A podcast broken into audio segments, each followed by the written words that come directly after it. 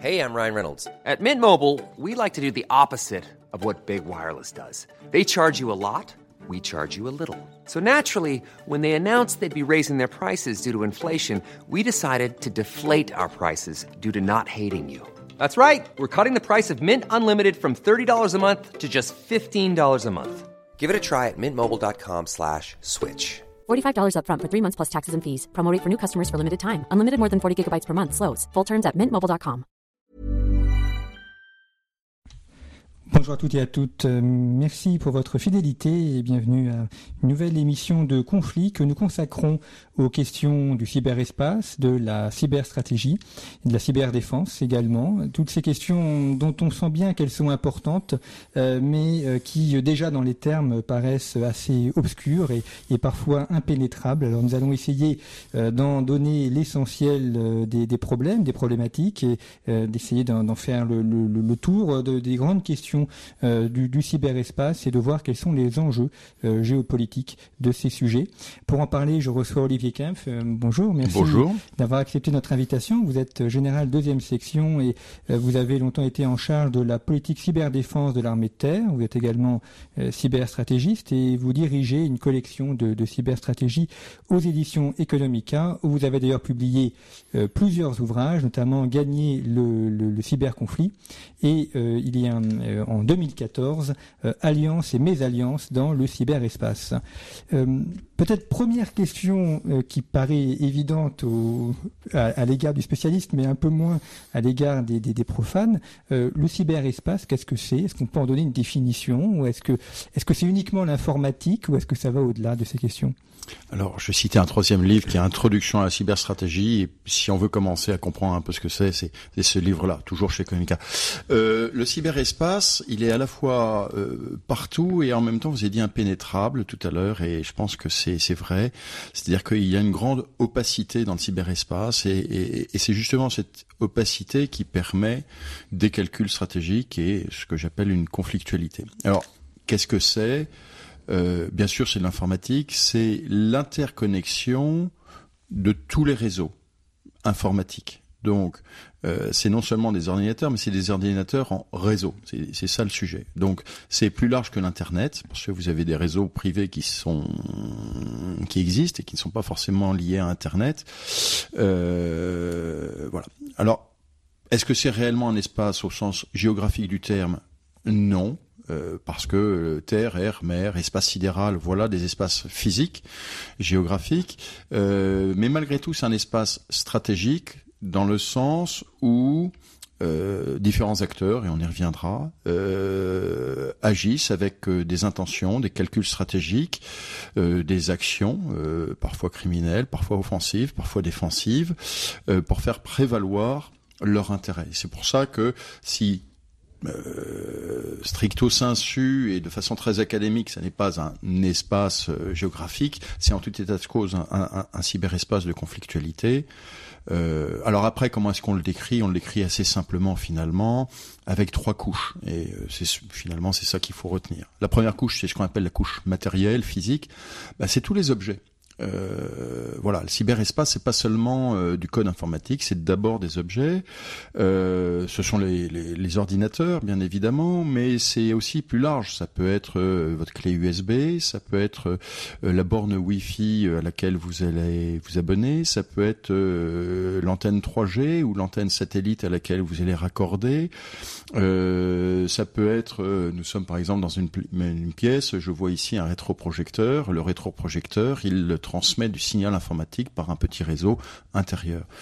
Une carte bleue, finalement, est également un objet du cyberespace. Donc, il faut avoir conscience de, cette grande couche matérielle, cette grande densité d'objets physiques qui permettent de faire fonctionner ce cyberespace. Première chose. Puis il y a une deuxième couche, qui est la couche euh, logique ou logicielle. Euh, et là-dedans, on a euh, tous les codes et les protocoles. D'abord, ce qui fait fonctionner les, machines elles-mêmes. Euh, et soyons simples, c'est ce qu'on appelle succinctement du logiciel ou du code. Et puis, vous avez tout ce qui permet aux machines de communiquer entre elles, et là on est plus de l'ordre du protocole, et donc vous voyez qu'on a là-dedans deux sous-catégories qui euh, ben, permettent de faire tout un tas de choses, y compris des choses malveillantes. Et puis il y a une troisième couche, alors on a plusieurs termes pour cette couche. on dit qu'elle est cognitive, on dit qu'elle est sémantique, on dit qu'elle est informationnelle peu importe. Cette couche, c'est l'ensemble des données et des informations euh, qui circulent dans le cyberespace. Parce que finalement, ces machines qui communiquent entre elles, qu'est-ce qu'elles communiquent? Bah, Elles communiquent ces données et ces informations et on voit bien avec les affaires euh, récentes et tout le débat actuel sur ce qu'on appelle les fake news, en bon français les rumeurs, euh, que derrière les actes de sabotage, etc., il y a tout un tas d'actions de subversion euh, qui vont viser la psychologie des acteurs et, et, et ça c'est rendu possible aussi par le cyberespace. Donc le cyberespace, un espace non physique mais réel et articulé autour de trois couches une couche physique, matérielle, une couche logique ou logicielle, et puis une couche sémantique ou informationnelle. C'est une question qui, touche les particuliers depuis les années 2000 avec Internet, puis maintenant les réseaux sociaux, les ordinateurs, mais l'informatique ou le numérique, pourrait-on dire, existe depuis bien avant. Internet euh, a été créé euh, après la Deuxième Guerre mondiale, euh, il y avait déjà des ordinateurs dans les années 60-70, et pourtant d'un point de vue stratégique, est-ce que ce sont des questions sur lesquelles on réfléchit depuis peu de temps, ou est-ce que les armées notamment avaient déjà une réflexion dans les années 60-70 euh, alors, plusieurs questions dans votre question. Je vais essayer de, de, reprendre. Euh, oui, l'informatique existe depuis longtemps, mais en fait, nous vivons une, une, une, révolution informatique qui a connu plusieurs vagues d'ailleurs. Une révolution informatique depuis les années 80-90. Euh, milieu des années 80, première révolution, ça a été l'ordinateur individuel. Euh, j'ai acheté mon premier ordinateur en 85 ou 84, enfin bon, il y a, il y a, il y a, il y a quelques années. C'était l'ordinateur individuel. Deuxième vague, ça a été et donc l'ordinateur individuel, c'est ça, c'est la première chose qui change profondément les choses, parce qu'avant les ordinateurs étaient quelque chose qui appartenait, des choses qui appartenaient aux grosses organisations. Euh, on se souvient d'IBM, on se souvient de Bull, on se souvient du plan calcul, etc. On est arrivé à l'ordinateur individuel. Ensuite, au milieu des années 90, euh, on a eu la mise en réseau. Alors certes, il y a eu l'ancêtre du Minitel, mais finalement, ça a été l'invention d'Internet, donc le, techniquement par le, le, protocole TCP/IP, qui a permis à chacun de ces ordinateurs individuels de dialoguer avec les, les uns avec les autres. La troisième vague, euh, au milieu des années 2000, c'est ce qu'on a appelé le, 2.0. Et ça, c'était quoi? C'était non seulement euh, j'échange, mais je deviens capable de produire du contenu qui est visible par tout le monde. Euh, c'est-à-dire qu'avant, la communication, elle se faisait de point à point. Je vous envoie un mail, vous m'envoyez un mail, et puis est apparu le phénomène des blogs, des sites, etc., euh, etc., des grandes plateformes et des réseaux sociaux. Voilà, toute la, troisième vague de cette révolution informatique euh, au milieu des années 2000. Et puis depuis les années 2010, on est finalement, et on est en plein dedans, dans une quatrième vague, qui est celle qu'on appelle de la transformation digitale, avec une ultra décentralisation, une ultra mobilité, une ultra permanence, et qui est finalement euh, symbolisé par, euh, je vais dire un autre mot anglais, smartphone, j'aime bien dire ordiphone, mais euh, je crois que j'ai perdu cette bataille sémantique. Et, ça, c'est absolument essentiel parce que un, smartphone, il paraît que ça sert aussi à téléphoner, mais regardez l'usage que nous en avons, ça sert à bien autre chose qu'à téléphoner. Et regardez, vos auditeurs peuvent le, constater, quasiment tous ont un smartphone et quasiment tous s'en servent pour tout un tas de choses y compris pour téléphoner, mais probablement, si ça se trouve, pour écouter notre émission. Euh, et c'est d'ailleurs pour ça, euh, une, question que vous allez peut-être me poser, pourquoi transfo au digital et pas transfo numérique, etc. Parce que euh, le numérique est à la base des chiffres et donc réellement à la base de l'informatique, tandis que le digital c'est le doigt. Et donc c'est effectivement le doigt qu'on va poser sur notre smartphone et donc c'est centré sur l'usage et sur l'individu. C'est pour ça que euh, je suis très attentif à ce mode digital qui me semble plus tourné vers nos pratiques sociales parce que Certes, le cyberespace a une couche physique, couche logique, couche informationnelle, mais c'est d'abord un espace social qui permet, qui transforme radicalement toutes nos sociétés. Et c'est en cela, finalement, c'est cette socialité, si, je sais pas si c'est français, enfin, les, puristes me pardonneront, je l'espère, c'est cette socialité qui, qui, qui fait que ce cyberespace est aujourd'hui si important, et puisqu'il est social, il incorpore aussi ce phénomène social que nous connaissons alors là pour le coup depuis très très très très très très longtemps, qui est celui de la guerre et de la conflictualité. Et donc à partir du moment où nous avons des activités sociales grâce ou via le cyberespace, il est assez logique qu'il y ait aussi la conflictualité via ou dans le cyberespace. Je réponds maintenant à la deuxième partie de votre question sur depuis quand est-ce que les armées y réfléchissent. Bah, finalement depuis assez longtemps parce que euh, euh, la DARPA, qui est la grosse agence de recherche américaine, euh, a commencé à réfléchir justement à ces protocoles de réseau au début des années 60, parce qu'elle était d'ailleurs très inquiète des développements de l'école cybernétique soviétique. Souvenez-vous, au début des années 60, c'était juste après Sputnik, la conquête de l'espace, etc. Il y avait une vraie lutte technologique entre les entre les deux grands. donc la DARPA a lancé ça. Euh, et on voit bien qu'il y a un intérêt euh, assez précoce des militaires, de toute nation d'ailleurs, sur ces questions d'informatique. Zbigniew euh, Brzezinski, le grand géopolitologue, a d'ailleurs sorti un de ses premiers livres qui est très peu connu, qui s'appelle La révolution technétronique, qui est sorti en 70, où justement, de façon extrêmement visionnaire, il montre à quel point cette utilisation d'informatique, et il le pressent déjà en réseau, va changer le cours le, rapport de force, le rapport de puissance entre les deux grands. Il sort ça en 70, 50 ans après, on, est concrètement dedans.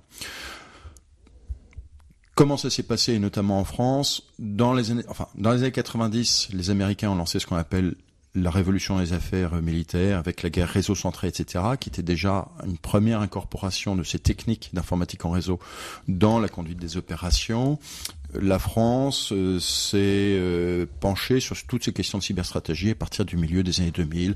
Le rapport l'aborde, euh, les premières mentions dans le livre blanc de 2008, et puis surtout le tournant du livre blanc de 2013. Et on voit bien, euh, l'année dernière, on a eu une nouvelle revue stratégique qui mentionne très régulièrement le cyberespace, les questions de, cyberdéfense, et on a eu une revue de cyberstratégie qui a été euh, proposée par euh, le secrétariat à la défense et sécurité nationale. Donc voilà, je veux dire, c'est un phénomène qui vient de loin, qui qui a augmenté, qui a monté en puissance, et la réflexion militaire, stratégique, géopolitique a accompagné cette montée en puissance. Alors quand on parle de, cyberespace, on pense au, numérique ou enfin au virtuel. Donc on a l'impression que des choses immanescentes, on parle même du cloud, donc du, nuage. Euh, pour autant, euh, c'est complètement inscrit dans, l'espace et euh, notamment sur les questions géopolitiques. Il y a la question des serveurs, donc de la la place où les, enfin, les lieux où les serveurs sont stockés et donc euh, euh, des cibles potentielles, notamment en cas de, de, bombardement. Et puis il y a la question des câbles, euh, le, le, les câblages sous-marins notamment, qui peuvent aussi d'ailleurs être euh, être espionnés. Il me semble que c'est arrivé dans l'étroit de Barents entre la, la Russie et les États-Unis, où il y a eu des, des espions posés sur les câbles pour écouter. donc ce domaine qui paraît complètement virtuel et nuageux est en fait profondément inscrit dans l'espace.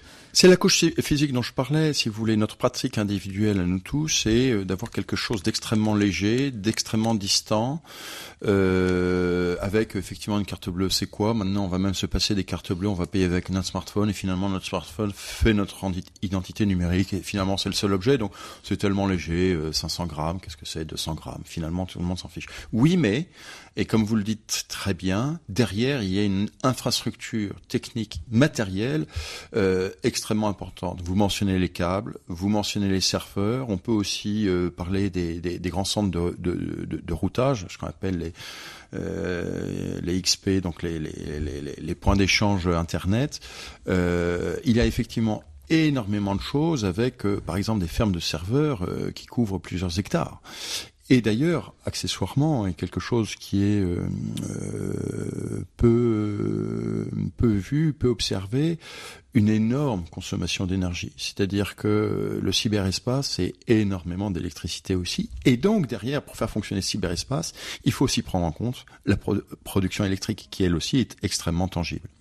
Et donc ça veut dire que les, pays, pensons au Canada par exemple, qui a à la fois il, il fait frais, donc ça c'est ça, c'est un atout pour refroidir les serveurs. Et en même temps, il y a la présence de, de, de sources d'eau qui permettent d'avoir une, électricité peu chère. Euh, le Canada, qui est un peu reculé, pourra avoir un avantage concurrentiel sur les questions de, de, de cyberstratégie ou de, de, de, de géopolitique du cyberespace. Oui, euh, Facebook a euh, monté une ferme de serveurs en Islande justement pour bénéficier euh, de, de, de, des conditions météo, etc. etc. Euh, derrière, sur la, la notion de, de, position géopolitique, incidemment se pose la question des frontières. C'est-à-dire que on a l'impression, hum, partiellement vrai, d'un espace sans frontières. Parce que, ben voilà je prends Skype ou WhatsApp ou Hangout, voilà, je fais je fais attention à citer. Euh, et puis je suis capable de discuter avec quelqu'un qui est à l'autre bout du monde et euh, finalement, euh, qu'est-ce qui va empêcher mais mon expression et et ma communication. Et donc, on a le sentiment que finalement ces frontières disparaissent. Or, on s'aperçoit que l'on a des, des, des, stratégies mm, politiques de la part des grands acteurs, de, de ceux qui jouent en première ligue euh, du cyberespace, euh, qui veulent justement contrôler finalement leurs frontières à la fois un peu sur le domaine physique, sur le domaine euh, logique et sur le domaine sémantique. Et donc, toute la question actuelle de la souveraineté numérique, qui est euh, un mot, qu'on, une expression que l'on entend depuis un ou deux ans, euh, finalement c'est cela, c'est-à-dire euh, la souveraineté, c'est finalement quoi? C'est l'indépendance. L'indépendance, c'est finalement quoi? C'est être maître à l'intérieur de mon territoire, de mes frontières. Et donc, euh, comment est-ce que je réussis à reprendre du contrôle sur quelque chose euh, qui est par nature du moins apparemment par nature, extrêmement évanescent et, extrêmement transnational. C'est un des enjeux et on observe plusieurs stratégies euh, distinctes des différents acteurs. Et justement sur ce sujet-là, euh, on a eu l'impression pendant plusieurs années que les, les entreprises euh, se développaient indépendamment des États. D'ailleurs, certaines entreprises comme euh, Google ou Apple sont, sont, beaucoup plus puissantes en termes de poids financier et probablement de poids politique que les États. Et, euh, et les États essayent de reprendre un peu la main sur le sujet. On voit que les données peuvent être revendues ou, ou réutilisées. dans ce rapport entre entreprises numériques, entreprises cyber et États, quel est aujourd'hui celui qui contrôle l'autre? euh, alors, vous faites une très très bonne observation. Euh, oui, on voit bien que ces espèces de grands grands acteurs du cyber, je préfère dire du cyber que de l'internet, mais voilà, les grands acteurs du cyber, finalement, ont acquis une puissance et notamment une puissance financière qui est euh, incommensurable. On a on n'a jamais vu ça dans l'histoire. Euh, souvenez-vous, enfin, vous êtes un géopolitologue, donc euh, souvenez-vous dans les années 90, après après la fin de la guerre froide, on disait tiens, émergence de nouveaux acteurs, fin du monopole de l'État, mais finalement l'État restait un acteur central. Là, euh, dans cette décennie 2010, on commence à se poser la question, oui, mais ces grands acteurs, ils sont plus puissants finalement que bien des États. Je crois que le, le, le, les réserves monétaires de, de Google ou d'Amazon dépassent le PIB euh, de, de, la Tchéquie. Enfin, ce sont des volumes absolument incroyables. Et donc, voici des, des, des puissances euh, qui sont capables finalement euh, d'influencer les États, ne nous trompons pas, et puis surtout de se soustraire à leur pouvoir. C'est tout le problème de l'évasion de, fiscale. Euh, on voit bien tous les travaux actuels de l'Europe pour euh, obliger euh, les Gafa euh, à payer leurs impôts là où ils agissent et pas avec le système de filiales. Et donc je vais renvoyer ça dans un paradis fiscal pour échapper à l'impôt. On voit bien qu'il y a maintenant une sorte de concurrence, de prise de conscience de la concurrence entre les États, ces objets politiques traditionnels, et ces grands acteurs du numérique euh, qui sont devenus de véritables puissances, enfin des puissances réelles, mais non politiques, et avec malgré tout des effets politiques. Donc oui, voilà, là, là on est typiquement dans quelque chose euh, qui est extrêmement central, préoccupant et stratégique aujourd'hui. Et si on parle aujourd'hui de souveraineté numérique, c'est justement à cause de cette prise de conscience que l'on avait négligée euh, il y a une dizaine d'années au cri de euh, eh bien vive la liberté d'innovation, vive la liberté d'entreprise et vive la mondialisation. Là, on voit bien qu'il y a un sujet. J'ai mentionné les GAFA, il n'y a pas que les GAFA. Euh, il faut pas oublier les BATX, BATX, qui sont les quatre grands acteurs symboliques, il y en a d'autres bien évidemment, euh, euh, chinois. Et donc on s'aperçoit que ces espèces de mastodontes économiques euh, ne, sont pas seulement américains. Et cela étant, euh, pour montrer à quel point les choses sont un peu compliquées, certes ces acteurs sont indépendants, certes ils sont puissants, et en même temps on observe des stratégies de coopération, d'hybridation, euh, ce que j'appelle dans mon livre des alliances hybrides entre les acteurs numériques et les États. Et ça, c'est très visible aux États-Unis, c'est évident en Chine, c'est très probable en Russie aussi, même pas besoin de parler d'Israël. Et finalement, il n'y a que les Européens qui sont, euh, euh, qui sont encore un peu candides parce qu'ils ne se sont pas rendus compte de ces relations troubles de coopération, euh, mais aussi lutte de pouvoir entre ces grands acteurs et les États. Justement sur la, la, question européenne, puisque euh, vous êtes euh, Olivier Kempf militaire et donc vous avez, vous avez longtemps été en charge de ces questions-là dans, dans l'armée de terre. Euh, si on prend le cas de l'armée française, il y a une grande partie de la, la des opérations militaires euh, qui dépendent du GPS, qui est un système américain. pensons aussi à un militaire lambda en opération, il peut avoir son, son téléphone portable avec lui donc il peut être, enfin on sait, en tout cas on peut savoir où il se trouve et il peut être aussi écouté. Après tout, si on met sur écoute Angela Merkel, on peut mettre sur écoute un, caporal de l'armée de terre euh, qui se trouve au, Mali. Euh, Est-ce que là, euh, il n'y a pas un, danger, tout simplement, pour l'armée française? Enfin, l'armée française, c'est notre, pays, mais pour toute armée de manière générale, d'être d'être espionné ou, ou d'être dépendant de, de, groupes étrangers ou de pays étrangers. Absolument, oui, c'est vrai. Alors pas seulement l'armée française. Donc la question du GPS, euh, quelle est-elle? C'est le GPS est-il un bien commun? Euh, donc qui finalement appartient à l'humanité, ou est-il quelque chose de privatisé? Force est de constater que le GPS est quand même aujourd'hui un peu sinon privatisé, au moins nationalisé par les Américains, parce que c'est quand même un système euh, de satellite américain. Donc effectivement, aujourd'hui, euh, tout un tas de, de, de, de pays, d'armées, de systèmes d'armes euh, ou de systèmes industriels sont fondés sur le GPS, au point d'ailleurs que la DARPA, que j'ai mentionné tout à l'heure, l'agence de recherche américaine, euh, s'en inquiète et vient de lancer un, grand projet justement de euh, géolocalisation sans GPS. Pourquoi? Parce que dans, l'optique des Américains, euh, le risque c'est qu'il y ait une guerre spatiale, que donc le réseau de GPS soit détruit et donc empêche le fonctionnement des armées américaines. Donc ils sont en train de, mettre au point des systèmes inertiels extrêmement précis euh, est finalement indépendant du GPS. Voilà pour vous dire où on en est euh, aujourd'hui. Oui, le GPS est un sujet. C'est pas le seul sujet. Euh, vous me parlez du, du, du, caporal. On a des exemples assez récents de ce qui s'est passé sur des exercices euh, de l'OTAN dans les pays baltes, euh, où on a vu, grâce à ce qu'on appelle de l'ingénierie sociale, euh, des, des, des, des, agressions sur les portables personnels euh, de soldats qui étaient en manœuvre et on voyait bien que ça venait, euh, à mon avis, de l'autre côté de la frontière donc de Russie. Euh, tout ça pour dire, voilà, il n'y a pas que le GPS. Bien évidemment, cette euh, cette, cette, ultra décentralisation qui est emportée notamment par le smartphone, mais le smartphone finalement n'est que le, la, le, bout actuel de l'histoire, mais il y aura euh, demain encore plus d'objets connectés, euh, etc., etc pose bien évidemment des, des, questions de risque et de fragilité. Savez-vous qu'en Suède, ils en sont à tous se faire greffer euh, sous la peau du poignet euh, des puces euh, qui leur permettent de payer, euh, de, de, prendre le métro euh, et de faire toutes leurs opérations, si vous voulez. En Suède, ils sont assez libérés vis-à-vis -vis de ces choses-là. Ils considèrent que c'est un tel, un tel atout un tel gain de, de, de, de, vie pratique que plutôt que d'avoir un objet qui est distinct, qui s'appelle le smartphone, ils se greffent ça directement chez eux. Et donc là, on, a une conjugaison de l'informatique et du vivant qui est extrêmement inquiétante. Tout ça pour vous dire, voilà, je veux dire, vous avez le GPS, mais il n'y a pas que le GPS, il y a tout le reste.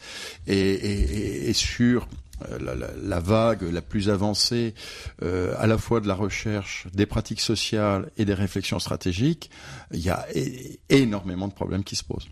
On arrive au, transhumanisme. En tout cas, on n'est pas encore dans la modification de l'être humain, mais en tout cas, on lui, on lui, on lui ajoute des choses qui font que c'est un peu un homme augmenté. Alors, je, je, je me méfie beaucoup du transhumanisme, euh, de l'homme augmenté, euh, de, de, de, euh, d'un certain nombre de fantasmes sur l'intelligence artificielle, parce que quand vous discutez avec les professionnels, ils sont beaucoup plus mesurés. mais revenons à ce que je disais tout à l'heure. Qu'est-ce que c'est que le cyberespace? Je vous l'ai décrit, d'accord, interconnexion de réseau. Mais je vous ai dit, c'est, un espace social. Et effectivement, euh, cet espace qui est universel euh, va rentrer de plus en plus dans nos vies. En fait, c'est ça le sujet.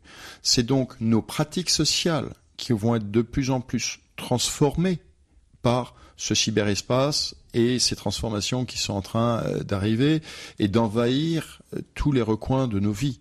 Euh, là, on n'est pas dans du transhumanisme, on est juste dans une réflexion de société, de civilisation. Voilà, je préfère rester, moi, aux catégories un peu de philosophie classique, je sais que vous y êtes sensible, et je préfère poser euh, ces questions-là de cette façon-là, plutôt que d'aller dans des dans des chimères euh, californiennes finalement assez inquiétantes. Euh, ce qui ne veut pas dire que le phénomène civilisationnel que nous sommes en train de vivre n'est pas inquiétant. Il, s'agit juste de dire il faut bien poser les termes du débat plutôt que de partir dans une idéologie. Le transhumanisme est pour moi une idéologie.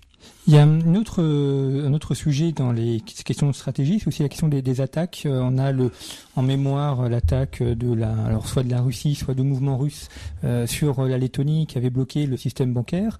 Euh, donc ça veut dire qu'un État aujourd'hui peut lancer une attaque numérique et, paralyser ainsi l'armée, le système bancaire, le système des administrations. Ça, comment fait, par exemple, la France pour, pour s'en prémunir et préparer ce genre d'attaque? Alors, vous avez plusieurs. Alors, euh, je vais revenir un peu aux, caractéristiques. Quelles sont les, attaques ou les agressions? Euh, En général, elles sont de trois types. Euh, vous avez l'espionnage à la base.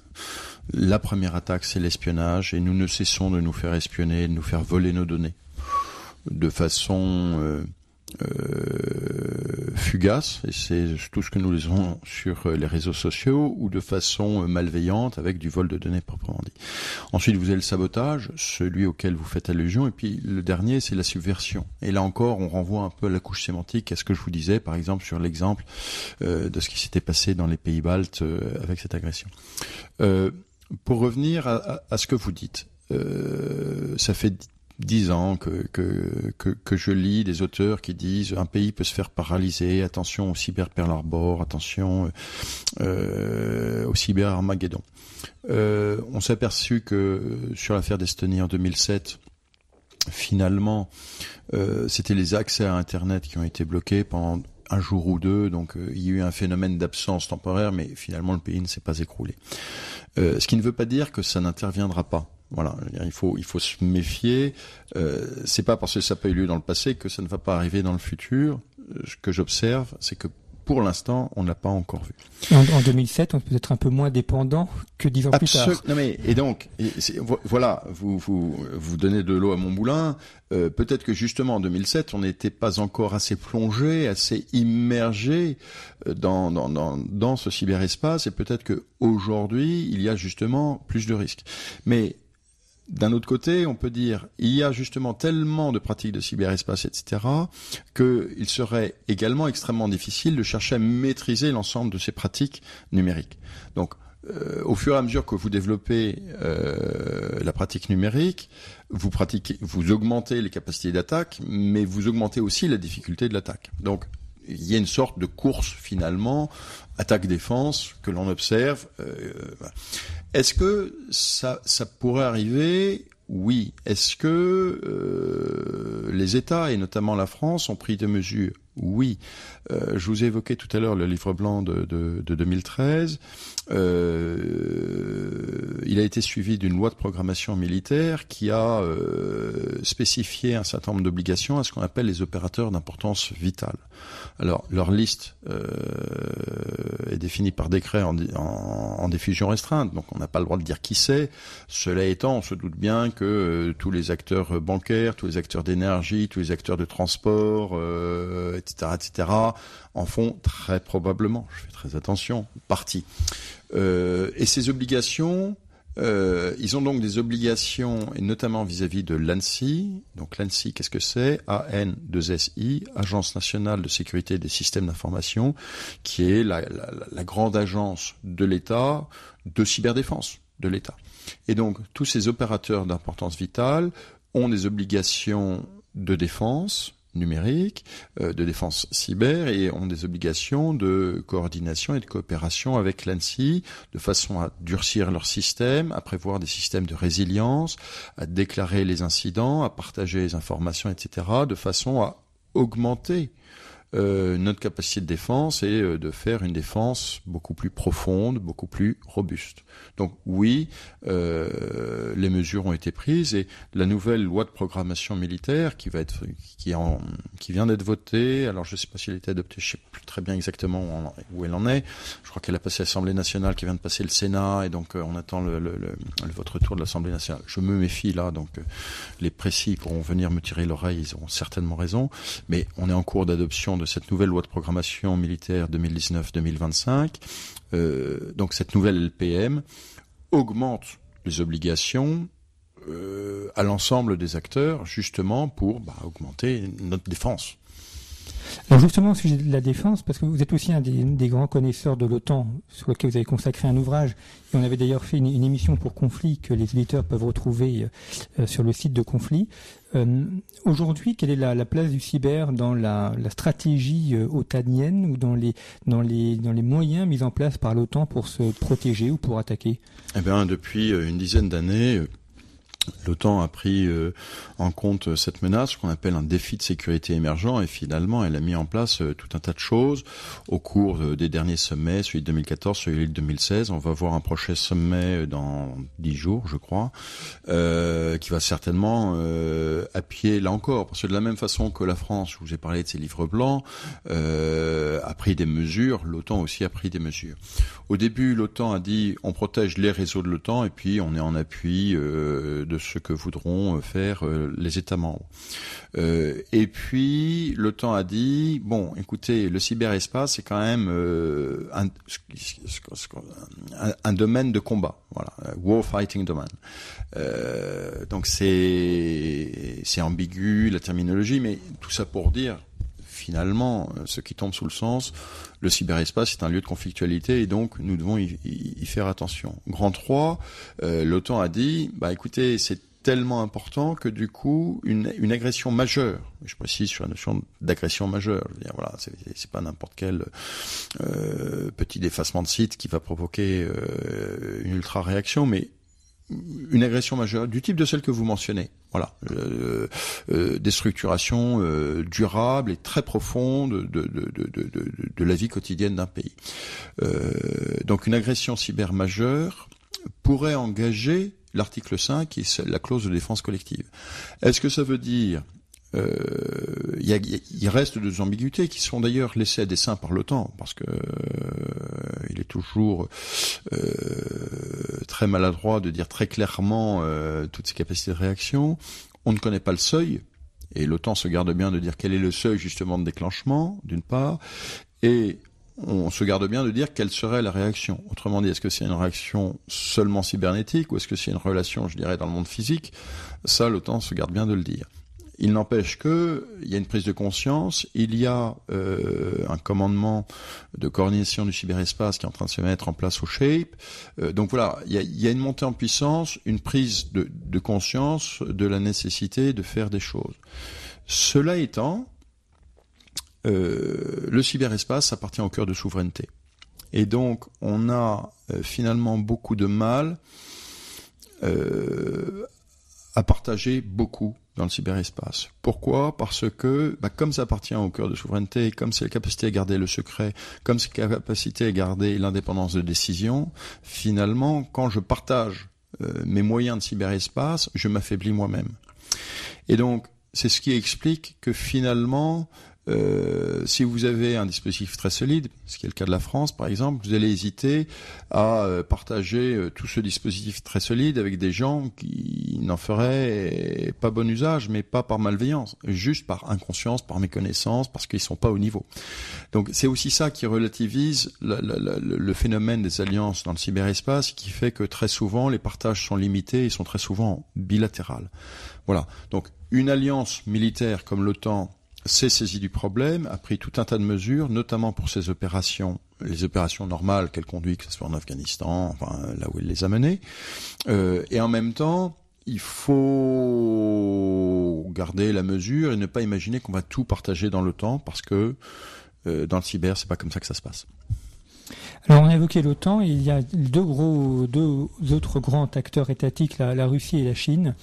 Euh, si on prend le cas chinois, par exemple, comment, abordent-ils ces questions? Est-ce qu'ils ont aussi des, géants euh, du cyber qui euh, peuvent avoir un poids mondial? Bah écoutez, alors d'abord oui, c'est les fameux Batix dont je parlais tout à l'heure, donc Baidu, Alibaba, Tencent et Xiaoping, je crois. Enfin, je sais plus que le, le, X, je sais plus ce que c'est. Bon, peu importe. ce qui est intéressant avec la Chine, si vous voulez, c'est que le cyberespace était principalement quelque chose d'américain, disons les choses assez simplement.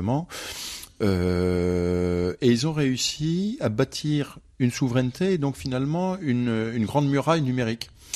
Euh, sur les trois couches.